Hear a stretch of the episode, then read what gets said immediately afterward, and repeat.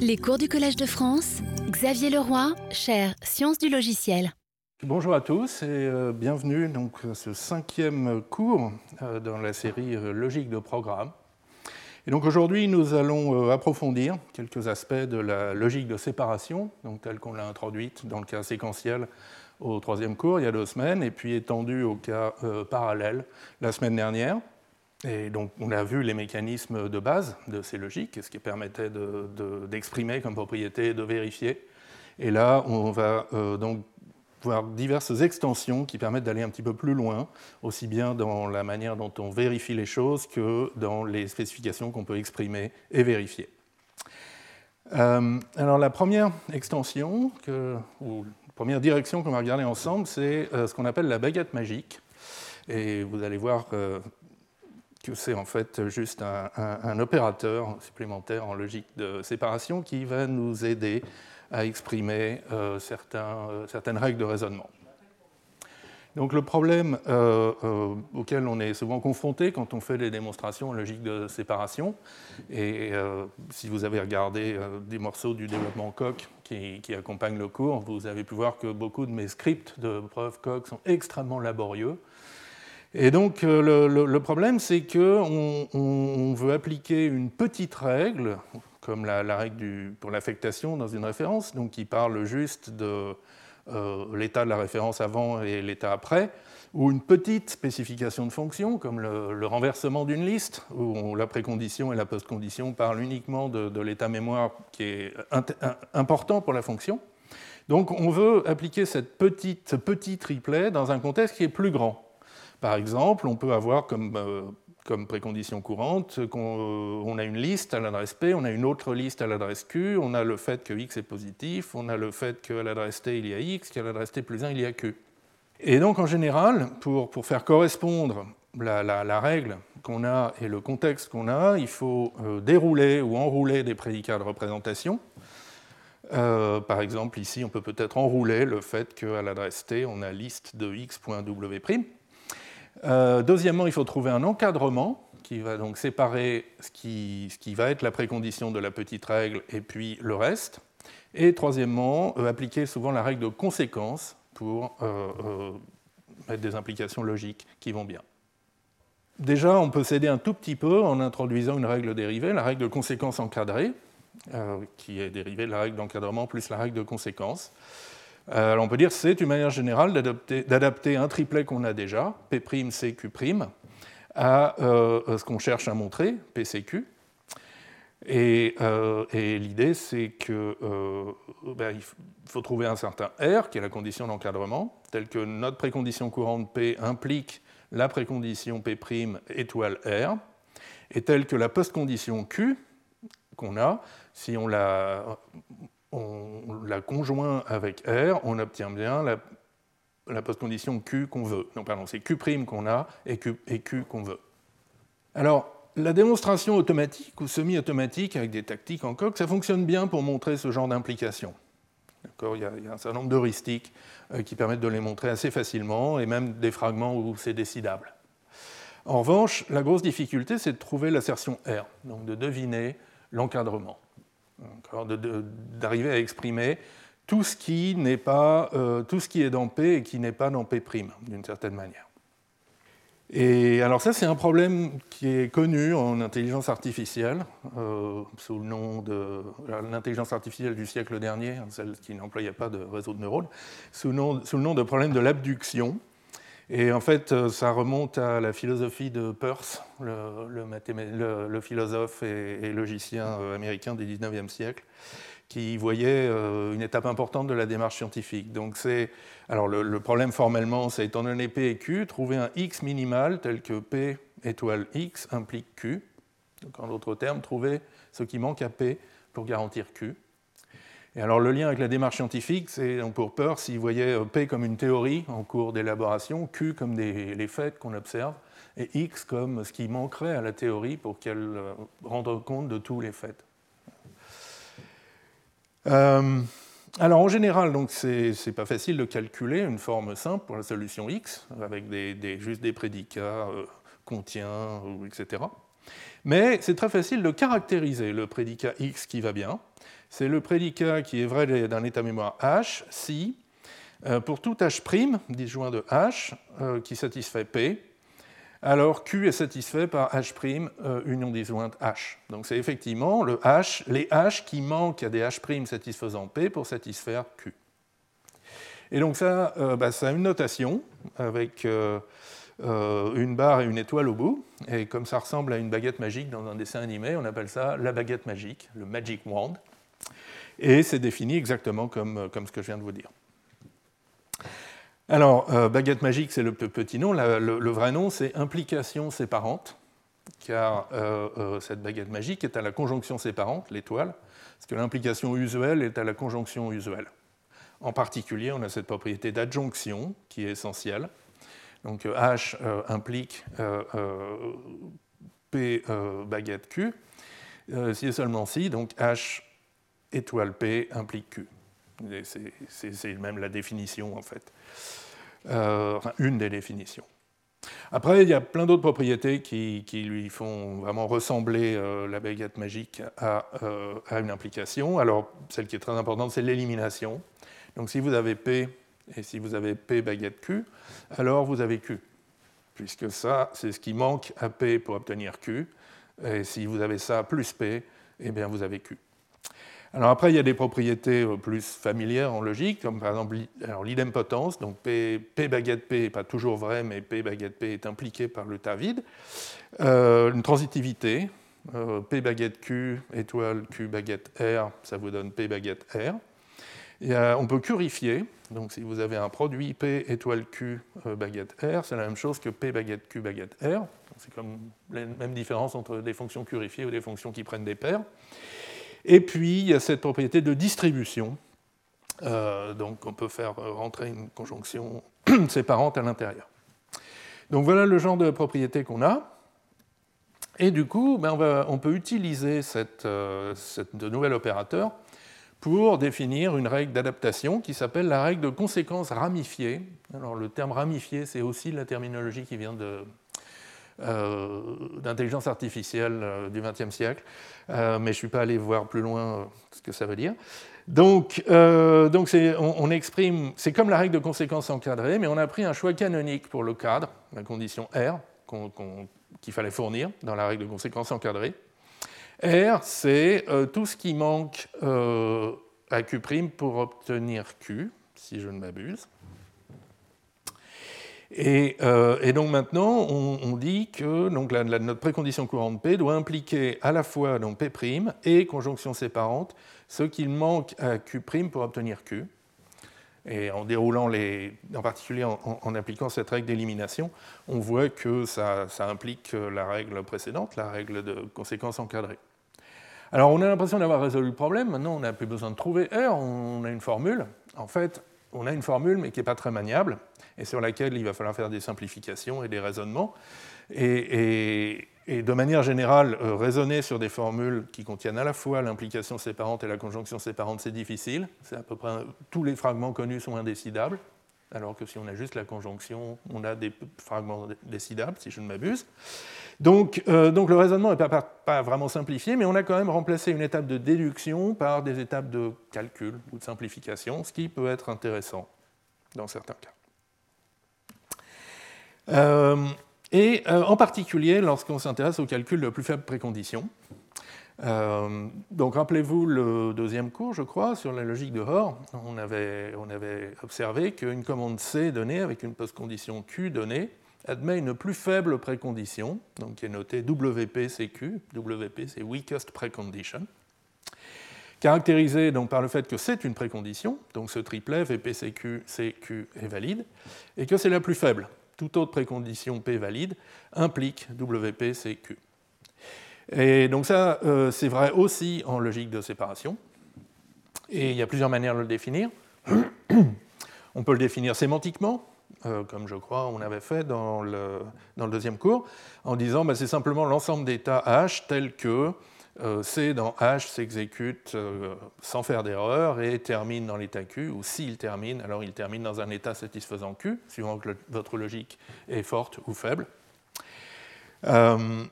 Euh, et, ça, en fait, ça donne une autre lecture de WCQ, c'est quelle doit être la forme du tas H initial dans lequel on commence à exécuter C pour que C ne fasse pas d'erreur et satisfasse Q à la fin.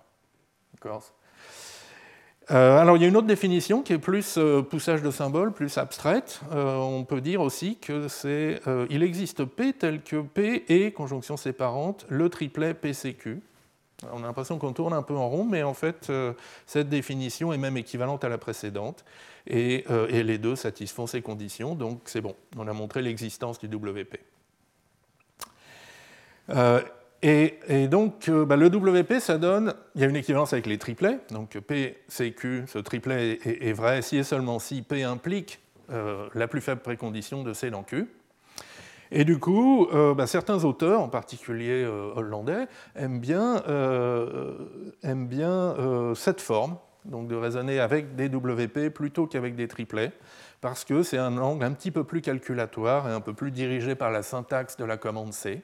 Donc, étant donné un code C et la spécification Q de son résultat, quelles préconditions euh, doit-on avoir? Quelles quelle, préconditions doit satisfaire l'état mémoire initial? Pour que euh, euh, s'exécute sans erreur et satisfasse sa spécification alors, essayons de donner quelques règles pour calculer des plus faibles préconditions en logique de séparation. Alors, il y a les règles de la logique de séparation, les règles des triplets se réexpriment assez directement en termes de WP. Et, pour euh, des constructions comme, euh, comme euh, celle-ci, c'est très naturel. Donc le WP d'une commande pure, qui est juste une expression, donc une commande qui a terminé, c'est que la valeur de l'expression pure doit satisfaire la post-condition. Le WP, la plus faible précondition pour un let, ça s'obtient en calculant la plus faible précondition pour la partie gauche, C, avec comme post-condition la plus faible précondition de la partie droite, C'. D'accord Donc c'est une espèce d'exécution. Euh, euh, alors à l'envers ou à l'endroit, ça dépend comment vous le regardez. Mais euh, donc il va falloir garantir que C s'exécute correctement, puis que C' s'exécute correctement. Pour une conditionnelle, if then else, la plus faible précondition, c'est celle de la branche then si la condition est vraie, celle de la branche else si la condition est fausse. Rien de surprenant. En revanche, quand on arrive aux, constructions impératives, ça marche moins bien, euh, parce que euh, les petites règles pour ces constructions impératives nous donnent des équations de VP euh, pas, assez générales, donc pas très utilisables, parce qu'elles imposent une forme très particulière à la postcondition Q, et, en général, la postcondition qu'on a, qu'on veut, n'est pas de cette forme. Par exemple, pour l'affectation, excusez-moi, la plus faible précondition donc pour l'affectation de A' avec la post-condition qui dit que l'OTA mémoire a une seule cellule qui est A et qui contient la valeur A', la plus faible précondition, c'est effectivement que euh, euh, l'adresse mémoire A est valide. Mais, mais, en général, on veut conclure bien d'autres choses que juste ce fait. Même chose pour l'allocation. L'allocation on conclut que vous avez euh, une valeur L, une adresse L et n cases mémoire consécutives valides à partir de l'adresse L. On sait bien, mais on veut en savoir plus. Et donc c'est là qu'on va faire un peu de baguette magique. Euh, parce que, alors, ça se combine bien avec euh, les calculs de WP. Donc voilà les règles structurelles. D'abord, il y a une règle d'encadrement qui dit que euh, le WP d'une commande C avec une post-condition de la forme Q étoile R, c'est impliqué par la, précondition de C et de Q étoile R. Alors la manière de lire ça, c'est si vous avez un état mémoire H qui satisfait, qui garantit que C s'exécute bien, et avec post-condition Q, si vous avez de manière séparée un autre état mémoire qui satisfait R, alors en combinant les deux états mémoire, vous pouvez exécuter C sans erreur et terminer dans un état qui satisfait Q et R. Euh, il y a aussi une règle de conséquence. Donc, si vous avez montré, si vous avez un WP qui garantit Q comme post-condition, alors il garantit aussi Q' euh, comme post-condition si Q' est impliqué par Q. Et en mettant les deux ensemble, on retrouve une règle de ramification. euh, qui est que donc, si vous avez le WP pour C dans Q, et si par ailleurs vous avez la baguette magique qui vous dit donc vous avez ce qui manque à Q pour devenir Q', alors vous avez ce qu'il faut pour exécuter C sans erreur et garantir Q' à la fin. D'accord? Et donc ça, ça nous permet d'adapter, de nous adapter à une postcondition Q arbitraire. Et donc maintenant, si on joue ce petit jeu avec donc les constructions impératives, on obtient des équations qui sont utilisables pour toute postcondition Q. Vous voyez ici, dans le membre droit, c'est Q euh, quelconque. Et, euh, mais alors du coup, le, calcul fait apparaître des choses un petit peu difficiles à comprendre. Enfin, on va essayer de les lire ensemble.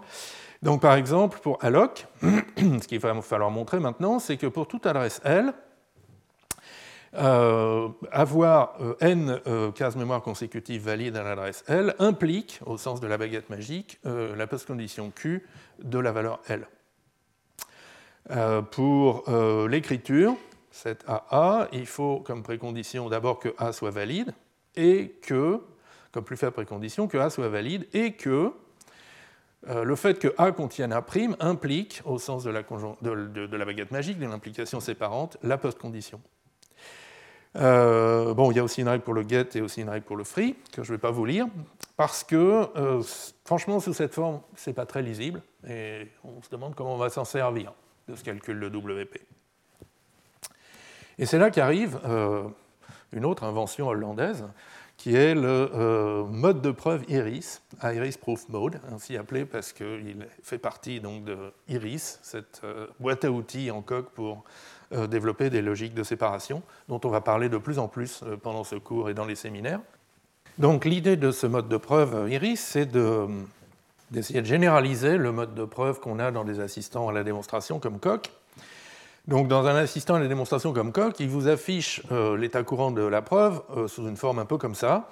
En bas, il y a le but courant, P, et puis il y a une barre, et au-dessus, il y a des hypothèses, H1, HM, et des variables, X1, Xn, qui sont dans le contexte. Et ça, euh, ça se lit en fait comme une formule usuelle. Hein. C'est pour tout x1, xn, h1 et hm euh, implique p, mais c'est beaucoup plus visuel et euh, beaucoup plus agréable à manipuler. L'équivalent en logique de séparation, donc tel qu'introduit par le mode de preuve iris, c'est d'avoir deux contextes en fait. Donc il y a un but Q, il y a un contexte usuel qui contient les, hypothèses usuelles, des variables, des propositions logiques, et puis, entre les deux, il y a des hypothèses dites linéaires, parce que ce sont des formules de logique de séparation, qui décrivent des morceaux euh, de tas. Et elles sont linéaires au sens où on peut s'en servir qu'une fois. Euh, elles décrivent des ressources qui ne sont pas duplicables en général, alors que euh, les hypothèses usuelles, vous pouvez vous en servir autant de fois que vous voulez. D'accord? Et alors la signification de cette, euh, notation, ben, c'est un peu comme, comme, ici, mais en plus compliqué. Donc pour tout x1, xn, la conjonction usuelle h1 et hm implique usuellement que la conjonction séparante P1 étoile PK implique, au sens de l'implication de la logique de séparation, la postcondition Q. Alors je suis désolé, ce n'est pas la même implication ici et là. Ça, c'est l'implication entre prédicat sur le tas donc c'est un pour tout h, ceci implique cela, alors que ça, c'est une implication de logique usuelle. Voilà. Et euh, quand on note les choses comme ça, alors du coup, il y, a des manipulations logiques qui deviennent assez claires visuellement. Par exemple, si votre but c'est une euh, implication séparante, avec euh, P1 étoile Pn par exemple, eh bien vous pouvez remonter dans votre contexte d'hypothèse linéaire P1, P2, Pn, et du coup il ne reste plus que Q à montrer. Si dans votre contexte euh, d'hypothèse linéaire, vous avez une hypothèse pure, vous pouvez la remonter dans le contexte des hypothèses normales. Si dans votre contexte d'hypothèse linéaire, vous avez une quantification existentielle, alors vous pouvez introduire un x euh, au niveau du dessus, et puis avoir juste p de x ici, etc. Et, après, quand on mélange ça avec les règles pour les plus faibles préconditions, on obtient quelque chose d'assez sympathique, qui est presque une exécution symbolique de la commande C sur laquelle on fait euh, euh, la plus faible précondition. Donc si votre but il est de la forme WPCQ, donc C c'est la commande euh, en cours d'exécution symbolique d'une certaine manière, et Q, alors Q c'est la postcondition, la spécification de C, mais c'est aussi la continuation. Ça exprime aussi qu'est-ce qu'il va falloir exécuter après avoir exécuté symboliquement votre commande. Et ça, ça se voit très clairement sur la règle du let, si vous vous souvenez. Donc si vous êtes en train d'exécuter symboliquement let x égale c1 in c2, la règle des WP du let vous dit ben, qu'il faut vous focaliser sur C1 avec une post-condition, une continuation qui vous dit qu'il faudra regarder C2 après. Maintenant, vous avancez dans C1, euh, et euh, vous allez finir par, euh, dans l'exécution symbolique de C1, vous allez finir par tomber sur une expression pure, qui est la, fin de C1. Et à ce moment-là, donc la règle du WP pour les expressions pures vous dit ben, qu'il va falloir substituer V par A et puis continuer à montrer ça. Et ça va vous faire montrer le 1VP pour C2. Donc maintenant, vous êtes en train d'exécuter symboliquement C2, la deuxième partie du let. Voilà. Donc ça, c'est bien agréable. Euh, et, en plus, ça rend presque compréhensible les règles de WP pour les opérations sur la mémoire. Par exemple, la règle du get qu'on n'avait pas lu en détail, et que je vous rappelle ici, mais qu'on ne va toujours pas lire en détail, elle se transcrit de la manière suivante. si votre but courant, c'est euh, un WP pour get de A, alors, il va falloir avoir dans, dans, les hypothèses euh, de séparation, les hypothèses linéaires, le fait que l'adresse A contient une valeur x, ou bien il va falloir construire ce fait comme un lemme. Et euh, à ce moment-là, vous pouvez faire une transition qui dit d'accord, je peux exécuter le get de A, avancer dans l'exécution symbolique. Maintenant, j'ai Q de x, et j'ai toujours l'hypothèse qu'à l'adresse A, il y a x. Et, donc, ça, euh, donc le fait qu'il faut à, l'adresse A, il y a x, c'est cette partie-là. Et le fait que Maintenant, je peux étudier euh, Q de x et euh, sous l'hypothèse où, dans A il y a x, c'est cette partie-là. Alors, on va faire le set aussi pour que ce soit plus clair. Donc le set est similaire. Si vous avez donc une affectation de A' dans A, il faut montrer que l'adresse A, l'adresse A est valide. Et à ce moment-là, vous pouvez avancer dans l'exécution. Vous arrivez sur Q de V, où V est une valeur quelconque, puisqu'on ne s'intéresse pas à la valeur de, de l'expression 7. Euh, Et dans le contexte maintenant linéaire, vous avez le fait qu'à euh, l'adresse A, il y a la valeur A'. Donc vous voyez que le contexte a changé. Vous avez appris quelque chose. Euh, vous avez appris le contenu exact de la case mémoire A. Bon, deux, petits derniers pour la route. Euh, donc celui-là, c'est l'allocation. Et donc, euh, ben, vous pouvez donc toujours exécuter symboliquement une allocation de n cases, et ça a pour effet de vous donner une adresse mémoire L, n cases mémoire valide à partir de n, et le but Q de L. Et maintenant, pour la libération, vous pouvez libérer A si parmi vos hypothèses linéaires, il y a le fait que l'adresse A est valide. Et euh, maintenant, ben, vous perdez cette hypothèse, bien sûr, parce que l'adresse A devient invalide, et vous pouvez continuer avec Q de V pour un V quelconque. Donc voilà euh, un bref aperçu de comment on peut faire de la démonstration euh, semi-interactive, enfin interactive en logique de séparation, qui ressemble un peu à de l'exécution symbolique, en utilisant donc une notation assez élégante, à la manière du Iris Proof Mode, qui cache derrière des trucs assez horribles avec des euh, coups de baguette magique, mais, euh, mais ça ne se voit plus trop. Voilà. Alors maintenant, je vais passer à une, deuxième extension, euh, assez différente de la logique de, de séparation. C'est la notion de permission, et en particulier de permission partielle. Et ça répond à un besoin qui est de pouvoir partager des données en lecture seule. Donc c'est un motif de programmation courant, en programmation parallèle. Plusieurs processus accèdent sans synchronisation à une structure de données partagée, mais ne la modifient pas. Tous les accès sont en lecture. Donc ici, on a un tableau T qui est accédé de manière concurrente par trois processus, et pas forcément à des adresses différentes. Hein. Ça peut tout à fait être à la même adresse I.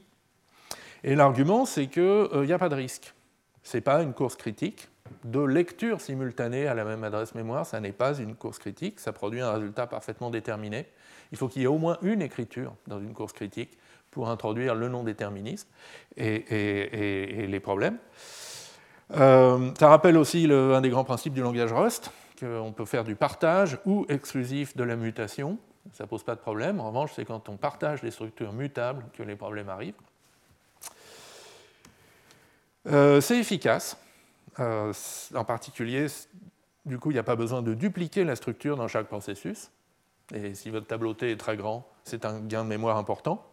Et c'est une des grandes différences entre la mémoire partagée et la mémoire distribuée. En mémoire distribuée, même des données en lecture seule, on finit en général par les copier sur plusieurs nœuds de calcul.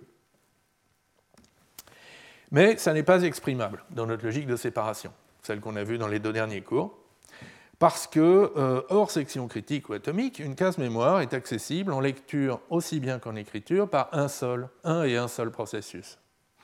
Euh, ça se voit dans la règle du parallèle, C1 parallèle C2, où euh, donc C1 s'exécute dans un tas qui est décrit par P1, C2 dans un tas qui est décrit par P2, et ces deux tas sont disjoints. Toutes les lectures de C1 sont dans le tas de P1, toutes celles de C2 sont dans le tas de P2, ou euh, modulo évolution des tas pendant l'exécution. Et, et, donc on ne peut pas lire à la même case mémoire dans C1 et dans C2. Et on l'avait même démontré ou esquissé une démonstration dans le cours 4. On avait démontré l'absence de courses critiques au sens euh, super critique. Les courses critiques incluaient même le fait de lire euh, de manière concurrente euh, au même endroit. Bon, donc il faut faire quelque chose. On a besoin d'une logique un petit peu plus souple qui va nous permettre de partager des données en lecture seule. Et ça, c'est là qu'il faut se souvenir de cette autre lecture des assertions comme L flèche V. Une lecture, c'est la case mémoire L contient la valeur V, mais euh, ça peut aussi être lu comme une permission. J'ai le droit d'accéder à la case L en lecture, en écriture ou en libération. Et maintenant, cette permission, on peut euh, la raffiner. Par exemple, distinguer deux permissions. Il y a la permission complète, qu'on va noter 1 au-dessus de la flèche, qui veut dire lire, écrire ou libérer. Et puis on va rajouter une permission en lecture seule, alors je vais la noter temporairement R, comme read only, et qui me donne uniquement le droit de lire, mais pas d'écrire ni de libérer la case mémoire L. Alors du coup, on va ajuster nos petites règles. Euh, la règle pour le get, pour la lecture, va avoir comme précondition euh, qu'à l'adresse A, il y a la valeur X, mais avec n'importe quelle permission. Une permission pi qui peut être complète, 1, ou qui peut être en lecture seule, R.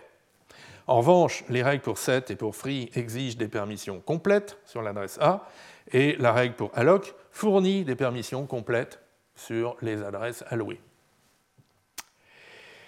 Euh, mais euh, l'idée, c'est qu'au cours du raisonnement, on peut affaiblir une permission complète, dire que si on avait une permission complète sur l'adresse L, alors on a une permission en lecture seule, et une permission en lecture seule peut être dupliquée.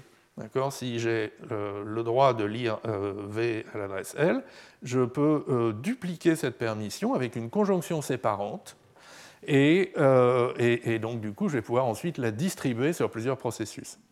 Alors on va voir dans quelques transparents comment il faut redéfinir la notion de conjonction séparante pour que ça marche bien, mais faites-moi confiance. L'important donc, c'est que les permissions en lecture seule peuvent être dupliquées, et c'est cette duplication qui va autoriser le partage. D'ailleurs, on va le voir sur cet exemple, qui est une version simplifiée du, partage d'un grand, euh, lecture, grand tableau T en lecture seule. Là, c'est juste un petit tableau à une case mémoire dans lequel on veut euh, cacher, on veut se servir comme d'un cache pour un calcul coûteux f de x.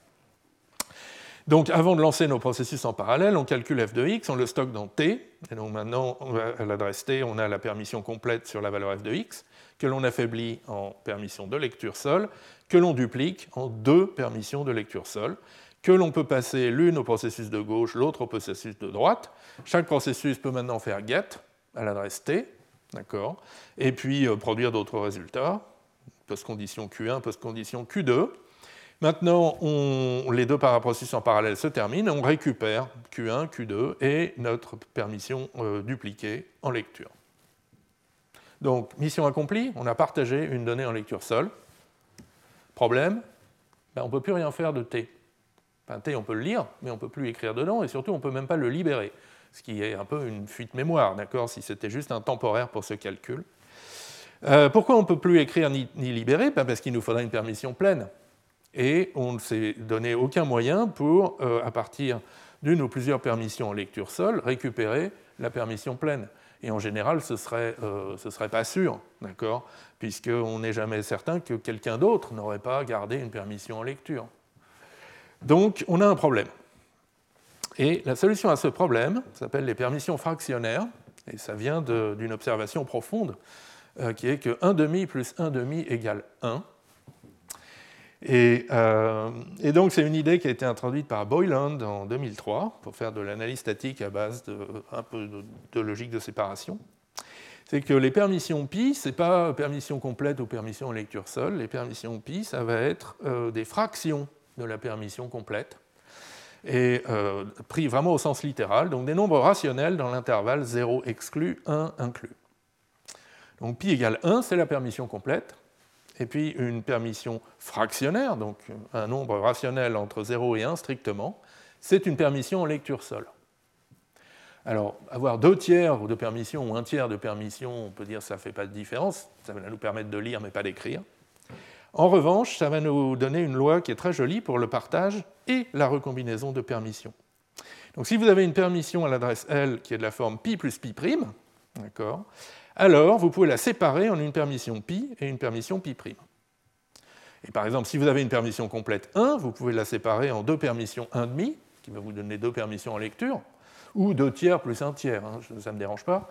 Euh, mais l'idée, c'est qu'au bout d'un moment, ben, vous allez pouvoir récupérer les fractions, un tiers ici, un tiers là, un tiers ailleurs, et si la somme fait 1, vous avez récupéré l'ensemble de toutes les permissions sur votre case mémoire, et donc vous avez à nouveau la permission complète qui permet de libérer. Et voilà ce que ça donne donc sur notre exemple. Ça, c'est le, début, c'est exactement la même chose que tout à l'heure en utilisant des permissions 1,5 pour marquer euh, la lecture seule. Et effectivement, donc 1 c'est égal à 1,5 plus 1,5, donc on peut faire cette décomposition. La permission 1,5 permet au processus de gauche de lire, au processus de droite de lire. Quand les deux ont terminé, ils nous rendent leur permission en lecture, donc deux permissions 1,5 que l'on réassemble en une permission 1, une permission totale, euh, complète. Et du coup, on peut libérer T et obtenir la postcondition euh, à laquelle on s'attendait. Voilà, donc une petite arithmétique sur les permissions qui fonctionne très bien. Euh, alors on peut formaliser ça un petit peu, et puis euh, généraliser aussi pendant qu'on y est. Donc c'est quoi une algèbre de permissions ben, Ça va être un ensemble, grand pi, qui est muni d'une opération partielle, plus, qui est la combinaison de deux permissions, ou la décomposition d'une permission en deux. alors elle est partielle parce qu'il y a des compositions qui ne marchent pas, par exemple 1 plus 1, euh, ce n'est pas défini avec euh, les, permissions fractionnaires. Donc, euh, une opération partielle qui est commutative et associative. Alors, bien sûr, il faut lire ça un peu attentivement. Enfin, pi1 plus pi2 égale pi, c'est la combinaison pi1 plus pi2 est définie est égale à pi. Et donc là, ça veut dire que toutes les combinaisons sont définies. Si toutes les combinaisons sont définies à gauche, alors elles sont définies à droite et les résultats sont égaux. Bref, donc, et avec ça, excusez-moi, oui, donc un état mémoire avec des permissions. Maintenant, c'est alors un état mémoire d'ordinaire, c'est une fonction finie des adresses dans les valeurs, la valeur courante de chaque adresse. Là, maintenant, ça va être une fonction finie des adresses dans des paires pi v d'une permission et d'une valeur. Alors là aussi, on peut définir la combinaison de deux telles paires. Donc deux paires comme ça se combinent si euh, les valeurs sont, les mêmes. On ne peut pas avoir deux valeurs différentes stockées à la même case mémoire. Et les permissions pi1 et pi2 s'additionnent se, combinent de manière bien définie. Et euh, bah, du coup, on peut aussi définir la combinaison de deux états mémoire, H1 plus H2, qui généralise la notion d'union disjointe qu'on avait euh, au début. L'union disjointe euh, exigeait que les domaines de H1 et de H2 soient disjoints. Ici, on va être un peu plus flexible. on va dire que H1 et H2 sont compatibles si donc les cases mémoire qui sont communes à leurs deux domaines peuvent être combinées. Donc euh, contiennent des valeurs égales et avec des permissions compatibles. Et du coup, euh, donc quand H1 est compatible avec H2, la combinaison H1 plus H2, elle est calculée comme ça. Donc son domaine, c'est l'union, pas forcément disjointe des domaines. Et la valeur à la case L, donc c'est la combinaison, le contenu pardon, de la case L, permission et valeur, c'est la combinaison des contenus et, valeurs euh, de H1 de L et de H2 de L, si on est dans l'intersection des domaines. ou bien c'est soit strictement égal à H1 de L ou à H2 de L si on est en dehors de l'intersection. Donc voilà une généralisation très simple de la notion d'union disjointe qui nous permet ensuite de redéfinir les conjonctions séparantes et implications séparantes. On utilise notre plus à la place de l'union disjointe, et c'est tout. Et c'est ça qui justifie que, euh, donc, euh, à l'adresse L, j'ai la valeur V1 avec la permission P1, Pi1, et conjonction séparante à l'adresse L, j'ai V2 avec la permission Pi2. Que, donc ça, c'est vrai si et seulement si Pi1 plus Pi2 est défini, V1 est égal à V2, et à l'adresse L, donc on a la permission, euh, on a V1 avec permission Pi1 plus Pi2. ça devrait être un plus avec un rond ici. Il y a une propriété intéressante de, la logique de séparation avec des permissions euh, fractionnaires qui s'appelle la passivité. Enfin, c'est le terme employé dans l'article de Bornat et co-auteur de 2005 qui un peu introduit cette notion de permission en logique de séparation. La propriété de passivité, c'est que si vous avez une commande C qui est prouvable avec une précondition euh, j'ai la permission en lecture seule sur l'adresse L, cette commande C ne peut pas modifier L, donc le contenu de la case mémoire, elle, ne va pas changer, la permission ne va pas changer, et, euh, la case mémoire ne peut pas être libérée. Et euh, alors, il y a une esquisse de démonstration très simple dans le cas séquentiel. D'accord euh, Donc par l'absurde. Alors supposons qu'on a une commande C avec une précondition à l'adresse L, j'ai en lecture la valeur V, et une post-condition qui dit à l'adresse L, j'ai en lecture la valeur V', avec V' différent de V. Ce triplet de euh, ou de logique de séparation, on peut l'encadrer. On peut l'encadrer avec l'autre moitié de la permission. À l'adresse L, j'ai une demi-permission sur V. Et du coup, euh, euh, on peut additionner, combiner ces deux permissions. On va obtenir comme précondition, à l'adresse L, j'ai la permission complète sur V. Et comme post-condition, à l'adresse L, j'ai une demi-permission qui dit que ça vaut V', et une demi-permission qui dit que ça vaut V. Or, euh, ça c'est douteux parce que la précondition elle est satisfiable, il suffit de partir d'un tas mémoire où à l'adresse L il y a la valeur V, et la postcondition ne l'est pas, car l'adresse L ne peut pas contenir deux valeurs différentes. D'accord? Donc, euh, donc, il y a bien cette, passivité, si, on passe une permission fractionnaire, euh, si on passe une permission qui n'est pas la permission complète sur une case mémoire à une commande, alors la case mémoire ne change pas. Jolie propriété, qui n'est pas tout à fait vrai quand on rajoute les sections atomiques et le parallélisme. Euh, où il y a peut-être une propriété de passivité, mais en tout cas son énoncé est plus subtil. Parce que quand on exécute notre commande euh, avec seulement une, demi-permission à l'adresse L, peut-être l'invariant sur la mémoire partagée donne l'autre demi-permission qui manque. Et du coup, dans une section atomique, où on gagne des permissions supplémentaires, on gagne des droits supplémentaires, celles qui sont décrits par l'invariant sur la mémoire partagée, du coup, eh ben, on va pouvoir récupérer la permission pleine. Donc, euh, on le voit ici. Précondition, j'ai une demi-permission sur L. Euh, invariant sur la mémoire partagée, euh, j'ai une demi-permission sur L. du coup, à l'intérieur de la section atomique, j'ai une permission complète sur L. Je peux écrire V' dans L. Euh, recouper ma permission complète en deux, euh, une moitié qui va repartir dans l'invariant, l'autre partie qui va être dans ma post-condition, à l'adresse L, j'ai la valeur V', et ça, ça marche même si V' est différent de V. Et on va voir dans quelques transparents que c'est même très utile pour raisonner euh, sur certains codes, ce, genre de propriété. Voilà, donc méfiance sur la passivité quand vous avez en plus des sections atomiques et d'autres joyeusetés du parallélisme. Alors jusqu'ici, on a vu un exemple de permission euh, partielle, c'est les permissions fractionnaires au sens des, nombres rationnels entre 0 et 1. Il y a un autre schéma de permission dans la littérature qui, lui, euh, est adapté à un autre type de programme parallèle. Donc les permissions fractionnaires, le grand avantage, c'est qu'on peut toujours fractionner. D'accord? Vous avez un demi, vous pouvez le couper en deux fois un quart, 4 fois 1 huitième, etc. Et donc ça marche très bien pour des algorithmes de genre divide and conquer, récursif. Vous leur donnez un tableau en lecture seule, avec permission 1,5.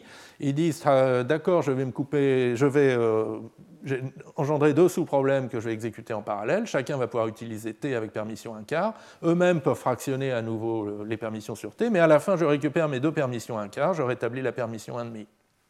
Et ça, je peux fractionner comme ça autant que je veux. Euh, les permissions comptées, c'est un autre type de programmation tout à fait différent, c'est ce qui s'appelle des verrous à lecture multiple donc, et, écrivain unique, donc Readers Writer Locks. Euh, donc c'est un modèle de programmation euh, plus dynamique, où euh, quand on veut avoir le droit de lire dans, une structure de données, donc on prend le verrou en lecture, quand on veut avoir le droit d'écrire, on le prend en écriture, et c'est la structure du verrou qui garantit qu'à tout instant, il y a soit plusieurs écrivains, soit un, pardon, soit plusieurs lecteurs, soit un unique écrivain, mais jamais un écrivain et un lecteur en même temps. Voilà. Et, euh, donc euh, bah là aussi, on a besoin de permission pour garder un peu trace de, en particulier, combien de lecteurs ont, le droit de lecture, d'accord, et, combien donc de droit de lecture il va falloir récupérer avant de pouvoir écrire à nouveau. Et donc dans, le modèle, dans ce modèle, les permissions pi, ce sont des entiers supérieurs ou égaux à moins 1, Bon, je suis désolé, hein, les, choix sont un peu bizarres, mais vous allez voir, ça fait du sens quand même. Euh, donc 0, maintenant, c'est la permission complète, celle qui vous permet de lire, d'écrire, de libérer, et celle qui est produite par l'allocation. La permission en lecture seule, c'est moins 1. Et les permissions euh, strictement positives, 1, 2, 3, c'est en fait un compteur du nombre de permissions en lecture seule qui ont été accordées. Donc, euh, par exemple, la permission 2, ça veut dire qu'il y a ailleurs dans la nature deux permissions moins 1 en lecture seule. Et, ça rétablit l'équilibre. 2 plus moins 1 plus moins 1 égale 0. Donc quelque part, on voit que notre permission complète, 0, on l'a coupée en deux permissions en lecture seule moins 1, et puis cette permission 2 qui euh, est là pour faire la comptabilité. Et ça se voit donc dans la règle de, de division d'une permission, vous pouvez diviser une permission n supérieure ou égale à 0 en n plus 1 et moins 1, c'est-à-dire une permission, une permission en lecture seule supplémentaire, mais et on se souvient qu'on a donné une permission, un ticket en lecture seule euh, euh, en plus, qu'il faudra récupérer un jour. Et, ça, ben justement, ce modèle de permission, il permet de prouver, de vérifier la correction d'une implémentation de ces verrous, plusieurs lecteurs, un seul écrivain. Euh, donc voilà une implémentation très jolie qui est due à Courtois, Heyman et Parnast en 1972 et qui utilise deux sémaphores. Euh, donc il y a un sémaphore pour les écritures, write, et qui est un protocole très simple. Quand quelqu'un veut écrire, il prend le, le sémaphore write, à ce moment-là, il obtient une permission complète sur la case mémoire B qui est protégée. Et donc il peut écrire autant qu'il veut, et, euh, il doit, euh, et après il rend le sémaphore V. Quelqu'un qui veut lire, euh, qui veut obtenir le droit de lire, c'est un petit peu plus subtil, donc, c'est l'autre sémaphore read, qui lui protège une variable globale qui est un compteur. C'est le compteur, c'est le nombre d'écrivains, pardon, le nombre de lecteurs qui sont en train de lire. Donc, euh, ce que fait le lecteur avant de pouvoir lire, donc il prend le sémaphore read, il incrémente le compteur, et si la valeur initiale du compteur c'était 0, et donc sa valeur actuelle c'est 1, donc si c'est le premier lecteur, il faut, son, devoir est d'empêcher euh, un écrivain d'écrire, ou d'attendre qu'un écrivain ait fini d'écrire. D'accord? Parce que sinon, il n'a pas le droit de lire. Enfin, dans le deuxième cas, il n'a pas le droit de lire, et dans le premier cas, l'écrivain, il n'a pas le droit d'écrire. Et donc, pour ça, il prend aussi le verrou en écriture, même s'il ne va pas écrire. C'est juste une mesure défensive pour s'assurer que pendant que le lecteur lit, personne n'écrit. Donc, il prend le verrou en écriture, et, euh, mais c'est seulement le premier lecteur qui fait ça, parce que les lecteurs numéro 2, 3, 4, en fait, ils savent que le lecteur numéro 1 l'a fait. Euh, cet algorithme est génial. Bon.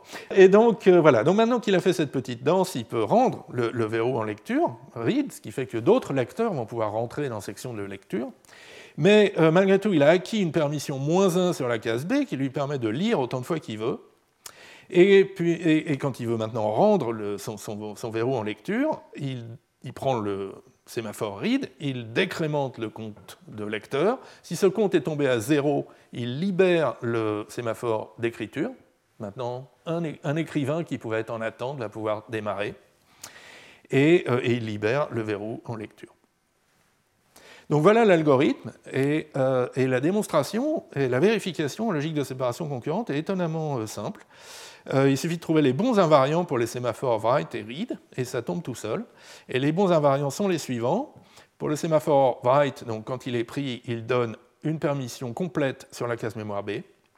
Et l'invariant de Reed, quand il est pris, il vous révèle qu'à l'adresse count, il y a un entier n, et que cet entier, soit il est 0, soit il est strictement supérieur à 0, et à ce moment-là, il y a une permission n euh, sur la case mémoire B, et ce n strictement positif étant le compteur justement du nombre de permissions moins 1 qui a été distribué, qui, sont dans la nature. Et donc ici, on reflète dans la logique euh, de séparation, dans les permissions, le fait que ce compteur count, il a bien la bonne valeur sémantique. Il, est bien en train de compter le nombre de permissions moins 1 euh, disponibles par ailleurs. Voilà, donc un très bel algorithme et une jolie vérification. Euh, et maintenant, pour quelque chose, on va passer à quelque chose d'assez différent, mais pas tant que ça en fait. On va parler de code fantôme. Alors, un petit rappel du, euh, deuxième cours. Euh, on avait introduit des notions de variables auxiliaires et de variables fantômes. C'était deux manières très proches de faciliter l'écriture de spécifications sous forme de triplet de Hoare. Euh, en particulier pour permettre à la post-condition de parler des valeurs initiales des variables au début de l'exécution euh, du code. Euh, alors, les variables auxiliaires, c'est des variables mathématiques, alpha, bêta, donc ce pas des variables du programme, et en général quantifiées universellement en tête du triplet, et qui permettent de dire, par exemple, donc, si euh, précondition, la variable x vaut une certaine valeur alpha et euh, y vaut une certaine valeur bêta au début de l'exécution de ce code, alors à la fin, x vaut le max de alpha et de bêta, c'est-à-dire le max des valeurs initiales de x et de y. Et euh, alors certains auteurs préfèrent employer des variables fantômes. Une variable fantôme, c'est une variable du langage de programmation, mais qui n'apparaît pas dans le programme. Et donc, elle garde sa valeur pendant l'exécution. Et donc, on peut s'en servir pour se souvenir de, valeurs au début de l'exécution. Donc ici, on pourrait dire comme précondition z égale x. Donc j'ai une variable fantôme z qui n'est pas utilisée dans mon code, dans, ma commande C, mais qui, je sais, est égale à x au début. Du coup, je sais qu'elle est égale à x euh, à la fin dans la post-condition. Je peux utiliser z comme représentant euh, de la valeur initiale de x. Et donc, je peux dire que maintenant, x, c'est le max de z et de y. Et ça aussi, c'est une bonne post-condition. Euh, mais on peut aller un cran plus loin. On peut maintenant ajouter du code fantôme. Donc le code fantôme, c'est des commandes qui vont modifier les variables fantômes. Euh, mais on s'arrange pour qu'ils n'aient pas d'effet sur les variables normales. Et symétriquement, euh, le, reste du, programme, les, instructions non fantômes, ne lisent pas les variables fantômes. D'accord? Dans l'idée que donc on va pouvoir éliminer ce code fantôme à la fin, une fois qu'on a fait notre vérif, et ça va nous donner le code qui s'exécute vraiment. Euh, alors, à quoi ça sert? Alors voilà un exemple. Un exemple, c'est d'aider les démonstrateurs automatiques à vérifier le code. Euh, donc ça, c'est notre exemple favori, l'algorithme de division euclidienne, que j'ai un peu simplifié parce que le quotient ne m'intéresse pas, tout ce que je veux calculer, c'est le reste, R, donc je pars de R égale A, et puis je lui enlève B jusqu'à ce qu'il soit euh, euh, strictement plus petit que B. Et, donc je spécifie ça de la manière suivante, avec cette invariant de boucle, qu'à tout, moment, R est positif, et il existe un Q qui satisfait la formule euclidienne, A égale BQ plus R. D'accord?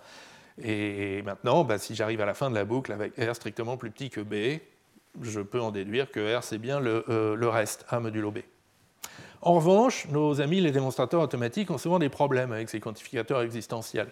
Ici, pour montrer que l'invariant est rétabli autour de boucle après, il faut euh, deviner que le, il, existe Q, c'est le Q plus 1 du, Q précédent. D'accord? Et, et deviner ce genre de choses, ils y arrivent parfois, mais pas toujours. Et donc on peut les aider avec un petit code fantôme qui, lui, euh, en fait, rétablit le calcul du quotient, donc dans une variable fantôme Q, que j'initialise à 0 de manière fantôme, et que j'incrémente de manière fantôme à chaque tour de boucle. Là, maintenant, mon invariant, c'est plus il existe Q, c'est A égale BQ plus R pour le Q que j'ai euh, très, soigneusement calculé. Et là, le démonstrateur automatique n'a plus aucune peine à euh, vérifier que c'est un invariant de boucle. Et puis, avant d'exécuter le code, j'efface euh, les parties fantômes, et, tout le monde est content. Ah oui, alors ça c'est un exemple plus subtil que j'emprunte à François Potier, d'ailleurs, notre orateur. une solution légèrement différente. donc c'est un parcours de graphes, comme au troisième cours. on veut marquer tous les, nœuds, atteignables depuis une racine R du graphe mais on va le faire sous forme d'une fonction récursive. On avait donné un algorithme qui était itératif avec une worklist, une liste de travail. Et là, on va le faire de manière récursive, et donc avec un parcours en profondeur d'abord. Donc si le nœud R n'est pas déjà marqué, alors on le marque et on s'appelle récursivement sur euh, euh, chacun des, descendants euh, du nœud. Et en fait, ce code est horriblement difficile à montrer correct. et les seules solutions que je connaisse utilisent du code fantôme, justement, pour mettre des marqueurs et, expliciter davantage le parcours qu'on est en train de faire. Alors la solution que je vous propose, c'est en fait de réintroduire la worklist W, celle de l'algorithme itératif, sous forme d'une variable fantôme. Donc W, c'est un ensemble, c'est en gros l'ensemble des nœuds qui restent à parcourir. Donc au début, il est initialisé par la racine R, euh, et, donc quand on rentre dans la fonction récursive, on l'enlève de W, on enlève le nœud de W, et on rajoute euh, tous les descendants du nœud dans W avant de faire les, appels récursifs. Et ça, donc, si je ne m'abuse, ça permet euh, de montrer un invariant, qui est le même qu'on avait pour l'algorithme itératif, qu'un nœud est accessible, x est accessible depuis la racine, il y a un chemin de R vers x si et seulement si x est marqué, ou x est accessible depuis euh, un nœud de la worklist. Et à la fin, donc, on conclut que la worklist est vide, et donc que euh, les nœuds accessibles sont exactement les nœuds marqués. Bon, donc je ne vous fais pas la démonstration euh, en détail, d'ailleurs j'avoue que je n'ai même pas essayé de la faire, mais euh, ce que je voulais euh, que vous reteniez cet exemple, c'est que les variables fantômes ne sont pas forcément d'un des types exprimables dans le langage de programmation. Ce n'est pas forcément juste des entiers ou des tableaux ou des listes finies. Bon, là, c'est un ensemble mathématique. Bon, il se trouve qu'il est fini, mais, mais ce n'est pas grave parce que le code lui-même n'est pas exécutable non plus. On pourrait avoir ici des, des, constructions, des pour-tout, des, quantifications infinies. Euh, tant que ça fait du sens pour la vérification, euh, c'est suffisant. Euh, et c'est là qu'on va revenir un peu sur le parallélisme. dans un programme parallèle, c'est très tentant ou très utile d'utiliser des, variables fantômes et du code fantôme pour garder une trace des actions de chaque processus. On a plusieurs processus qui s'exécutent en parallèle et on voudrait savoir ce que, ou avoir une meilleure idée de ce que chacun contribue au résultat final.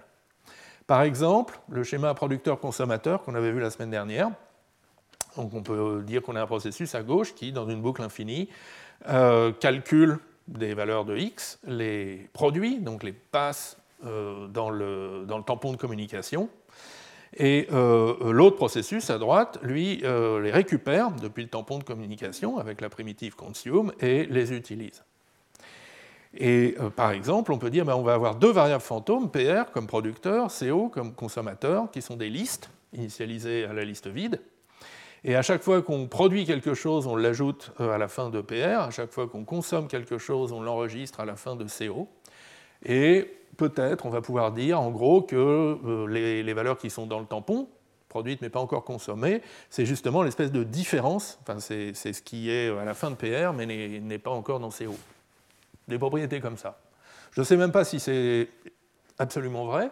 Donc CO est un préfixe de PR et la partie de, PR qui manque à CO, c'est ce qui est dans le tampon de communication. Quelque chose comme ça est plausible, pas demande à être euh, euh, creusé, mais bon.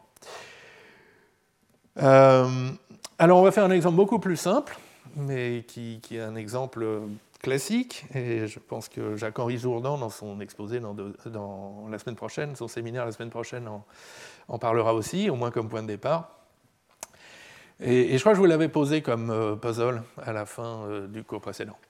Donc, on a une variable partagée n, initialisée à 0, et maintenant, en parallèle et de manière atomique, on l'incrémente. On lui ajoute 1 dans ce processus et on lui ajoute 1 dans l'autre processus. Incrémenter, donc euh, c'est euh, lire l'ancienne valeur et écrire cette ancienne valeur plus 1.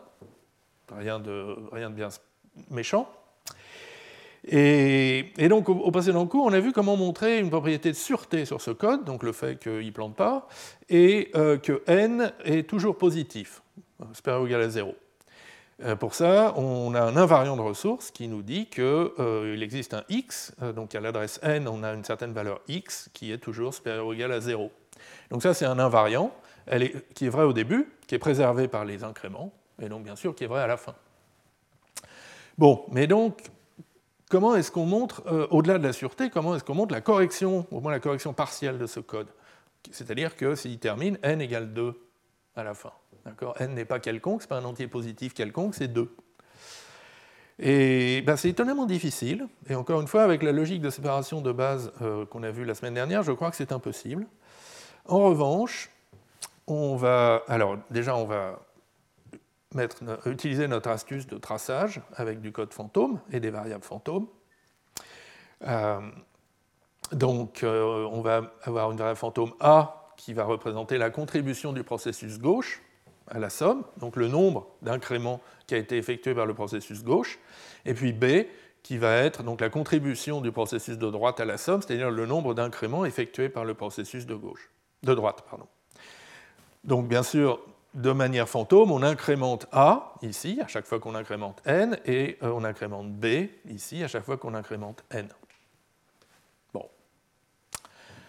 Et, là, on se dit, on y est presque, parce que d'un côté, on devrait pouvoir refléter ça dans l'invariant, qu'à tout moment, la valeur de N, c'est la valeur de A plus la valeur de B. D'accord?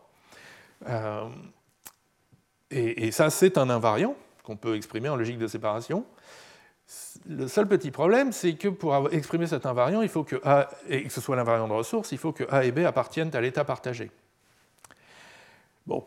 Mais d'un autre côté, on peut aussi, par raisonnement sur chacun des processus, montrer que ben, A il vaut 0 au début, il est incrémenté une fois, donc forcément il vaut 1 à la fin, et puis B qui vaut 0 au début, il vaut forcément 1 à la fin.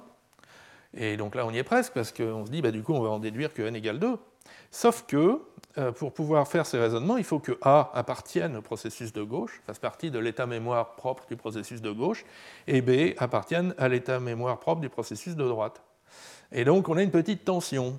Est-ce que A et B appartiennent à la... À, quel tas mémoire appartiennent A et B? À l'invariant, donc au tas partagé, euh, à l'invariant de ressources, c'est-à-dire au tas partagé, au tas du processus de gauche ou au tas du processus de droite? Et la réponse, c'est euh, les deux, grâce à une permission fractionnaire. Donc l'idée, c'est que notre invariant de ressources, il va avoir une demi-permission sur A et une demi-permission sur B, qui lui permettent de lire la valeur courante de A, qui s'appelle x, de lire la valeur courante de B, qui s'appelle y, et de déduire donc n euh, enfin, et d'affirmer pardon, plutôt que n contient la valeur x plus y. Euh, maintenant, le processus de gauche, celui qui fait l'incrément de n puis l'incrément de a de manière atomique, on va lui donner l'autre demi-permission sur a. Et donc à l'intérieur de la section atomique, il récupère l'invariant de ressources, qui peut donc combiner avec sa demi-permission sur a pour faire une permission complète sur a, ce qui va lui permettre, et puis aussi une permission complète sur n, qui vont lui permettre d'incrémenter n et d'incrémenter a, donc de déduire que maintenant a contient permission pleine x plus 1, b, a priori, n'a pas changé, n contient maintenant x plus 1 plus y. Il va redécouper sa permission sur a en une demi-permission a contient x plus 1, et une demi-permission qui est a contient euh, x plus 1, qui va repartir dans l'invariant de ressources. Et donc, avec cet invariant de ressources j, on a ce triplet pour euh, le processus de gauche, donc atomique de incrément de n puis de incrément de a, qui est que s'il part avec a contenant la valeur x en lecture sol, il termine avec a contenant la valeur x plus 1 en lecture sol. Et donc euh, là, vous voyez, il n'y a pas eu de passivation, hein, la valeur de a a changé, euh, même si on lui a donné que des droits en lecture, mais c'est exactement ce qu'on voulait. Et du coup, eh bien, euh, on a notre vérification pour notre, pour notre exemple. Donc on part avec trois permissions complètes sur N, A et B, que l'on tronçonne habilement, donc on coupe la permission sur A en deux demi-permissions, celle sur B en deux demi-permissions. Une demi-permission sur A, une demi-permission sur B sont avalées dans la variante ressource J, que l'on fait passer comme invariant de ressource. La demi-permission sur A, on la donne au processus de gauche, la demi-permission sur B au processus de droite. Euh, on conclut donc qu'à gauche, on termine avec une demi-permission A contient 1, à droite, B contient 1. Maintenant, on récupère toutes les permissions, on ressort l'invariant de ressource et, on le récupère, ce qui nous donne J, et on le combine avec nos demi-permissions, ce qui nous redonne des permissions pleines, le fait que A contient 1, B contient 1, et donc forcément N contient 2. C'est QFD. Euh, donc voilà, donc on y est arrivé finalement à, résoudre le puzzle du dernier cours. Euh, on peut dire que c'est quand même un peu bizarre euh, de devoir faire de l'état fantôme, du code fantôme et, du tronçonnage de permissions comme ça. En fait, c'est un exemple élémentaire d'une technique qui est beaucoup plus générale, et dont, parlera Jacques-Henri Jourdan la semaine prochaine dans le séminaire. C'est donc un état fantôme qui en fait encode un, d'une certaine manière un protocole sur la manière dont l'état non fantôme peut euh, évoluer. Euh, et, donc le code fantôme, en fait, c'est plutôt des transitions sur, euh, sur ces protocoles qui montrent donc comment le programme avance, déroule le protocole. Bien, et donc, dans le temps qui nous reste, je voudrais parler donc de la dernière extension dont je voulais parler aujourd'hui, qui est la possibilité de stocker en mémoire des verrous ou d'autres dispositifs de synchronisation, et, qui correspond à un type de, parallélisme qui s'appelle le parallélisme à grain fin. Donc de manière générale, il y a deux types d'exclusion mutuelle en, programmation parallèle. Il y a la programmation à gros grains, où on a un verrou, qui est souvent une variable globale, qui protège une structure de données tout entière une table de hachage, un arbre, une liste, euh, qui elle-même est une variable globale. Et ça, c'est très bien décrit par le modèle de ressources en logique de séparation concurrente, comme introduit par O'Hearn, où on a donc ces, ressources qui ne sont pas des valeurs de première classe, sont des, choses qu'on a déclarées une fois pour toutes, avec leur invariant de ressources associé qui décrit la structure de données qui est protégée.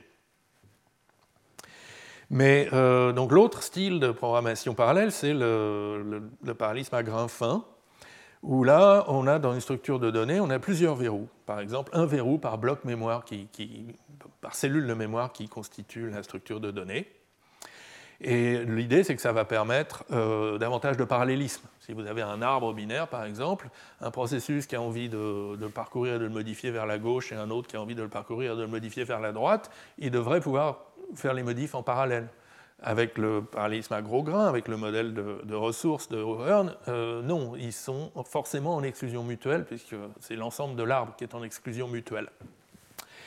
Euh, donc, l'idée du parallélisme à grains fins, c'est d'avoir plus de parallélisme. D'un autre côté, euh, ben maintenant, on a besoin de raisonner sur des verrous qui sont stockés en mémoire, par exemple dans le bloc de mémoire qu'ils protègent.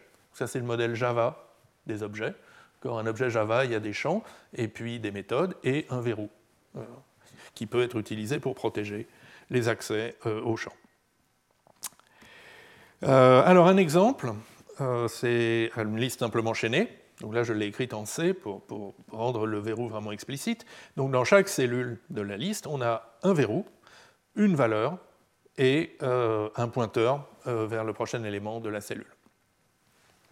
Et euh, alors l'exemple typique, c'est d'utiliser des listes comme ça, euh, dont les valeurs sont strictement croissantes, donc des listes triées, et euh, qui nous aident à représenter des ensembles, par exemple, l'ensemble fini. Bon, et donc l'idée, c'est qu'on euh, va pouvoir effectuer des opérations sur la liste en parallèle si on verrouille juste les nœuds dont on a besoin. Par exemple, une opération plutôt vers le début de la liste et une plutôt vers la fin. Exemple, j'ai la liste 1, 2, 3, 4, 5, 6, ici. Un de mes processus veut enlever le nœud 2 et l'autre enlever le nœud 5. Donc, d'une manière ou d'une autre, il, détermine que 2, euh, c'est le successeur du nœud 1, 4, 5, c'est le successeur du nœud 4, et donc il va falloir modifier, l'un va vouloir modifier le nœud 1, l'autre le nœud 4. L'un pose le verrou sur, un, sur cette cellule, l'autre prend le verrou donc sur l'autre cellule. Et puis maintenant, en parallèle, il euh, redirige les champs euh, next, pour sauter par-dessus 2, pour sauter par-dessus 5. Et puis il libère les verrous. Et on a bien obtenu la liste 1, 3, 4, 6, qui est le résultat de la suppression concurrente, parallèle, de 2 et de 5. Super. Sauf que ça ne marche pas. Euh, verrouiller un seul nœud à la fois ne suffit pas. Maintenant, on va faire euh, la même manip d'enlever en parallèle deux nœuds, mais cette fois-là, c'est les nœuds 3 et 4, des nœuds qui sont adjacents. Donc, l'un processus verrouille 2, le prédécesseur de 3, l'autre verrouille 3, le prédécesseur de 4. Un processus redirige 2 vers 4, l'autre 3 vers 5. Maintenant, ils rendent leur verrou. Oups, pardon. Il manquait un élément dans mon animation. Euh, donc maintenant, euh, ils vont rendre leur verrou. Et qu'est-ce qu'on a? On a la liste 1, 2, 4, 5, 6. Et donc la suppression de 4 est passée inaperçue. D'accord? Parce que le nœud 3 lui-même s'est fait supprimer. Euh, alors qu'on aurait dû avoir 1, 2, 5, 6. Donc une des deux opérations d'effacement, en fait, est passée à la trappe, a été complètement ignorée par l'autre. Bon. Mais il y a un moyen de corriger ça, qui est, euh, quand on modifie un nœud, non seulement il faut avoir le verrou sur ce nœud, mais il faut aussi avoir gardé le verrou sur son prédécesseur.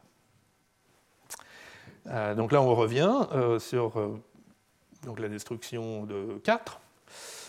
donc l'idée, c'est que le, processus qui veut détruire 4, il va parcourir la liste et à tout moment, il va garder deux verrous sur deux éléments de liste consécutifs. Donc il, commence en prenant 1 et puis 2.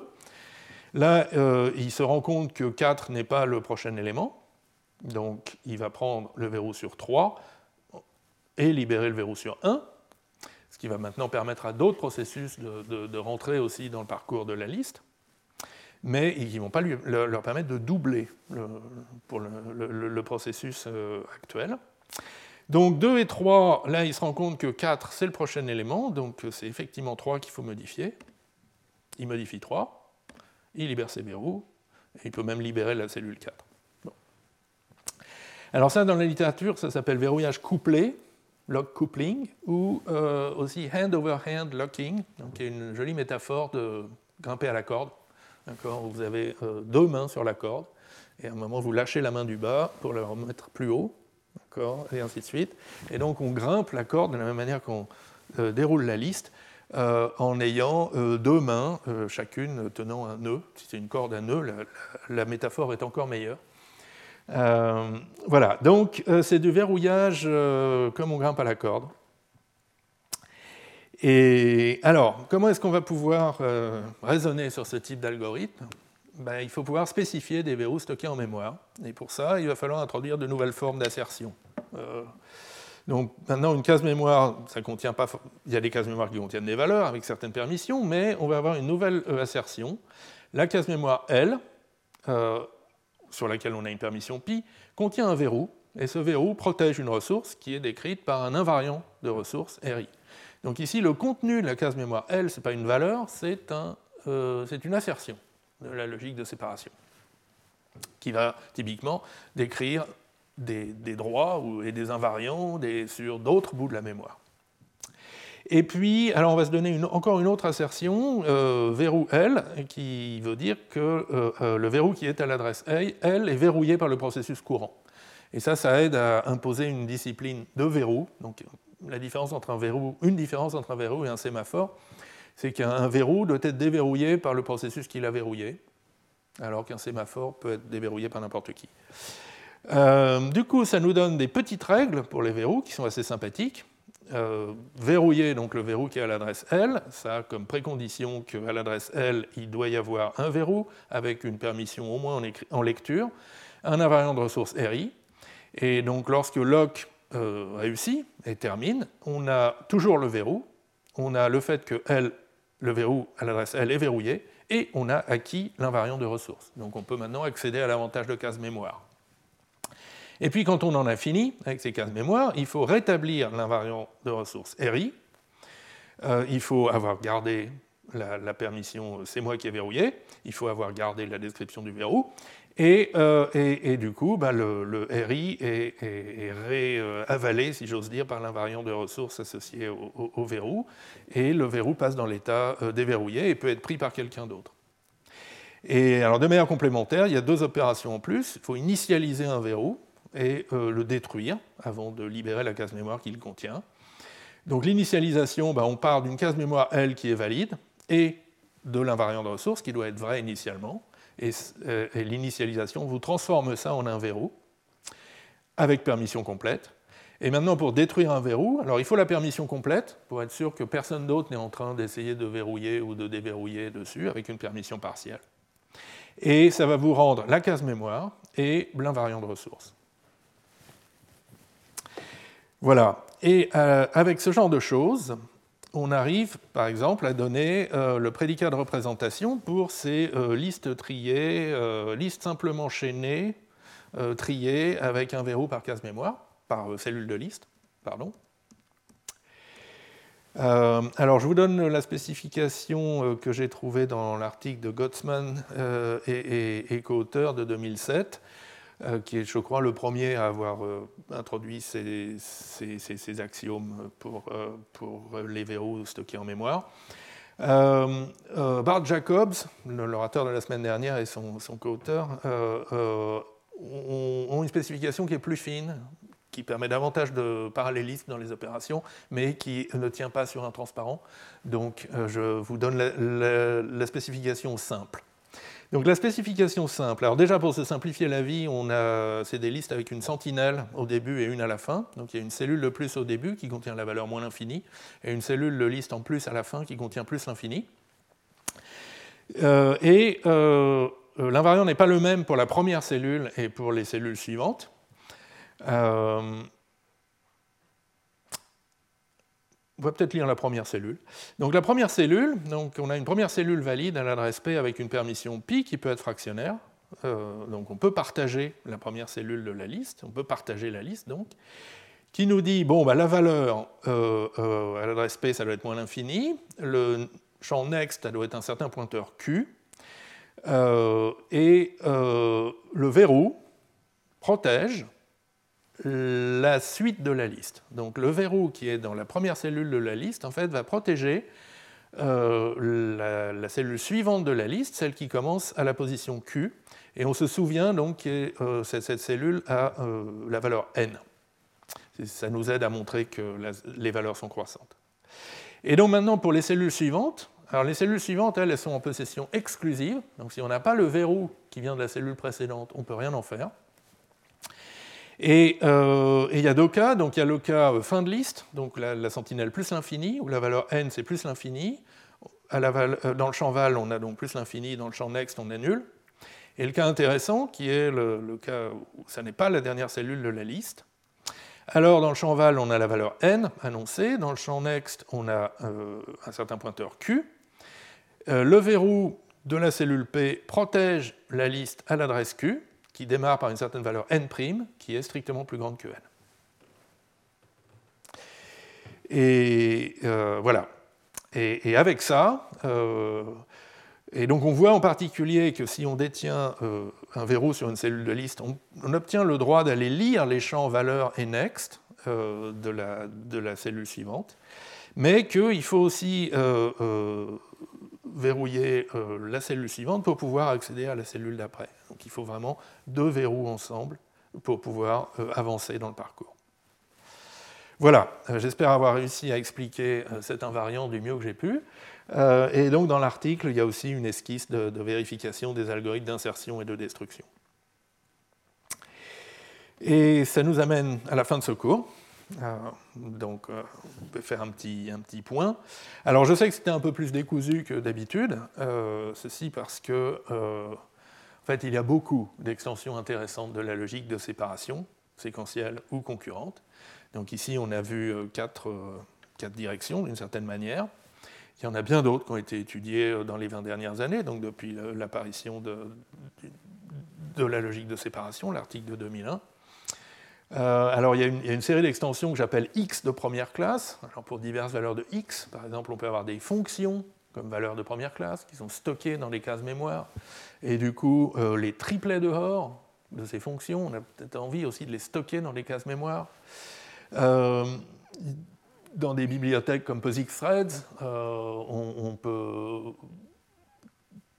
construire, créer dynamiquement des processus et qui sont identifiés ensuite par des, valeurs uniques, et puis on peut les attendre. Bref, une discipline qui est, pas du tout, qui est beaucoup moins structurée que, que ce qu'on a vu jusqu'ici. Et donc, est-ce que ces processus et leurs identifiants peuvent être des valeurs de première classe, etc. Une autre direction, c'est de vraiment bien modulariser le raisonnement. Euh, par exemple, euh, modéliser les interactions entre un nombre arbitraire de processus, au lieu de fixer à l'avance le fait, par exemple, qu'on n'a que deux processus, un producteur et un consommateur, ou, deux processus qui incrémentent. Comment généraliser pour n processus, où n est quelconque et peut même être déterminé dynamiquement? Et puis, euh, encore une autre direction, la liste n'est pas exhaustive, hein, mais encore une autre direction, c'est la vérification d'algorithmes concurrents euh, avancés. Alors, on a vu donc le verrouillage à gros grains, le verrouillage à grains fins, mais il y a des choses encore beaucoup plus euh, terrifiantes, comme par exemple les verrouillages optimistes, où on fait un premier parcours de la liste pour se dire, sans verrouiller du tout, pour se dire, bon, ça doit être ici. Ensuite, on verrouille, ensuite, on reparcourt pour vérifier que rien n'a changé, et ensuite, on fait sa modif. Et ça permet de verrouiller moins. Euh, le, problème des verrouillages à grains fins, c'est qu'on prend et qu'on rend beaucoup de verrous. Euh, mais ça, c'est très difficile à décrire dans une logique de séparation concurrente parce qu'on fait un premier accès qui est, qui est plein de courses critiques, qui n'est pas bien décrit en logique de séparation, mais c'est juste une optimisation. Donc le résultat n'a pas forcément besoin d'être correct, mais il faut quand même pas que ça plante. Bon. Donc voilà, donc ça c'est difficile à, verrouiller, à vérifier. Pardon. Autre type d'algorithme euh, difficile, c'est les algorithmes sans verrouillage du tout, donc log-free, qui utilisent uniquement des instructions atomiques du processeur, comme le fameux compare and swap, et pour aller encore plus vite. Mais ça, c'est, il faut à nouveau des, des principes de raisonnement différents. On en verra peut-être un petit peu la semaine prochaine. Bref, euh, tout ça explique que euh, dans les 20 dernières années, il y a eu une certaine prolifération de logique de programme. Donc ce, diagramme célèbre est emprunté à Ilya Sergei, euh, qui, qui, a contribué au moins un ou deux systèmes dans, dans ce diagramme, mais j'espère qu'il le tient encore à jour. Et donc on voit que, euh, bon, il y avait les systèmes historiques. Alors c'est uniquement les logiques pour la concurrence. Donc il y avait les, approches historiques, Vicky et Grise en 1976, et puis le Relay Guarantee en 1983. Mais euh, à partir de l'apparition donc, de la logique de séparation concurrente de, O'Hearn et, Brooks en 2004, il y a eu vraiment euh, une, prolifération de logiques pour aller dans diverses directions. Euh, par exemple, Gottsman et al. 2007, c'est les verrous comme valeur de première classe. Euh, euh, la série des CAP, je crois, c'est les idées de, protocole et d'évolution de l'État sous forme de protocole. Enfin bref, je reconnais ne pas avoir lu tous ces papiers. Et puis, on arrive dans les années récentes à Iris, donc, qui est peut-être ce début de consolidation en tout cas dont on va parler de plus en plus maintenant dans, le, dans les séminaires de, ce cours. Et, alors en particulier, donc, un, point que je trouve particulièrement troublant dans, cette série d'articles, c'est euh, ben, les, assertions parlent de beaucoup de choses. Dès qu'on fait une extension, il faut des nouvelles formes d'assertion. Alors il peut y avoir des faits purement logiques. Euh, en logique de Hoare, on a des faits à propos de variables globales ou local. En logique de séparation, on a des faits à propos du tas mémoire, le tas est vide, le, à l'adresse L, il y a la valeur V. Après, la même chose, mais avec des permissions, euh, éventuellement fractionnaires. Là, on a un peu sorti de notre chapeau des faits à propos des verrous. À l'adresse L, il y a un verrou protégeant l'invariant de ressource RI. Euh, il y a des faits à propos de l'état fantôme, qu'on a, dans nos exemples, identifiés avec des faits à propos du tas mémoire, mais il n'y a aucune raison. Euh, le séminaire de François Potier, euh, dans quelques minutes, va nous montrer que le temps, c'est aussi euh, quelque chose dans lequel on peut faire des assertions. Le séminaire de Jacques-Henri Jourdan, la semaine prochaine, nous montrera qu'on peut y mettre des systèmes de transition. et puis, j'ai envie de dire, et puis quoi encore? Et puis, à chaque fois, il faut refaire un modèle sémantique de ce que veulent dire ces assertions. Et, c'est pour ça donc que Iris est, semble assez intéressant parce que c'est un, un, cadre général qui, qui, essaye de consolider euh, tous ces cas particuliers autour de quatre notions. Et donc je vais juste vous, vous, lister hein, sans, sans, avoir le temps de rentrer dans les détails. Donc il y en a une, c'est euh, les algèbres de ressources, donc ce qui s'appelait avant dans la littérature euh, monoïde partiel commutatif. Et donc c'est un peu la, même construction que celle qu'on a commencé à faire avec les, permissions. Donc on a des ressources qu'on peut combiner avec une opération partielle qui est commutative et associative et qui donc représente la combinaison de deux choses qui sont compatibles. Et, à partir de ça, on peut définir la conjonction séparante, l'implication séparante, etc. Euh, après, il y a une notion de transition fantôme qui généralise le code fantôme. Il y a une notion générale d'invariant qui généralise les différents types d'invariants de ressources qu'on a vus jusqu'ici. Il y a l'invariant pour les sections atomiques, l'invariant pour les au sens de ressources au sens de, de euh, les invariants pour les verrous stockés en mémoire, etc. En fait, tout ça, c'est des cas particuliers de quelque chose de beaucoup plus général. Et puis, une utilisation systématique du comptage de pas. Euh, donc, vous vous souvenez, on s'en est servi un petit peu pour définir le prédicat safe, euh, l'idée qu'une exécution se passe bien pendant les n premières étapes, et puis après on quantifie universellement sur n, et ça nous donne un principe de récurrence. Et en fait, euh, donc cette, notion est, importante dans Iris. Alors, pour contourner les circularités quand on fait des définitions d'ordre supérieur.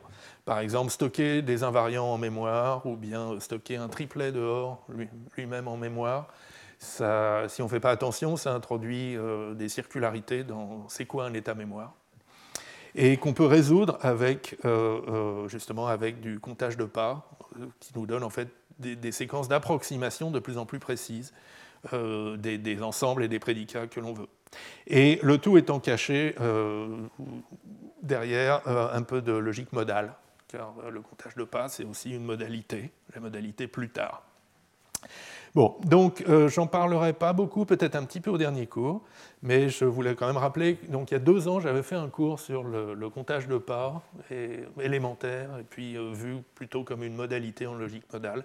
Et si la question vous intéresse, euh, vous pouvez donc le retrouver dans les archives du, du collège. Voilà, donc c'est la fin de ce cours. Et donc pour finir, petite bibliographie. Donc déjà, je crois que si vous êtes allé jusque-là et que vous êtes encore curieux, il est temps de, vous documenter davantage sur Iris via le séminaire de Jacques-Henri Jourdan la semaine prochaine. Euh, et puis, euh, peut-être vous, vous avez maintenant assez de billes pour aborder euh, les articles, les tutoriels, le développement Coq, qui sont tous disponibles à cette adresse. Et alors sur les permissions partielles, donc, ce que je vous ai montré est très inspiré de cet article de Bornat, Calcagno, Hearn, Parkinson, qui a introduit un peu la notion de permission en logique de séparation. Et le traitement des verrous stockés en mémoire est inspiré de cet article de Gottsman et co-auteurs. Voilà, je vous remercie pour votre attention. Retrouvez tous les contenus du Collège de France sur www.colège-2-france.fr.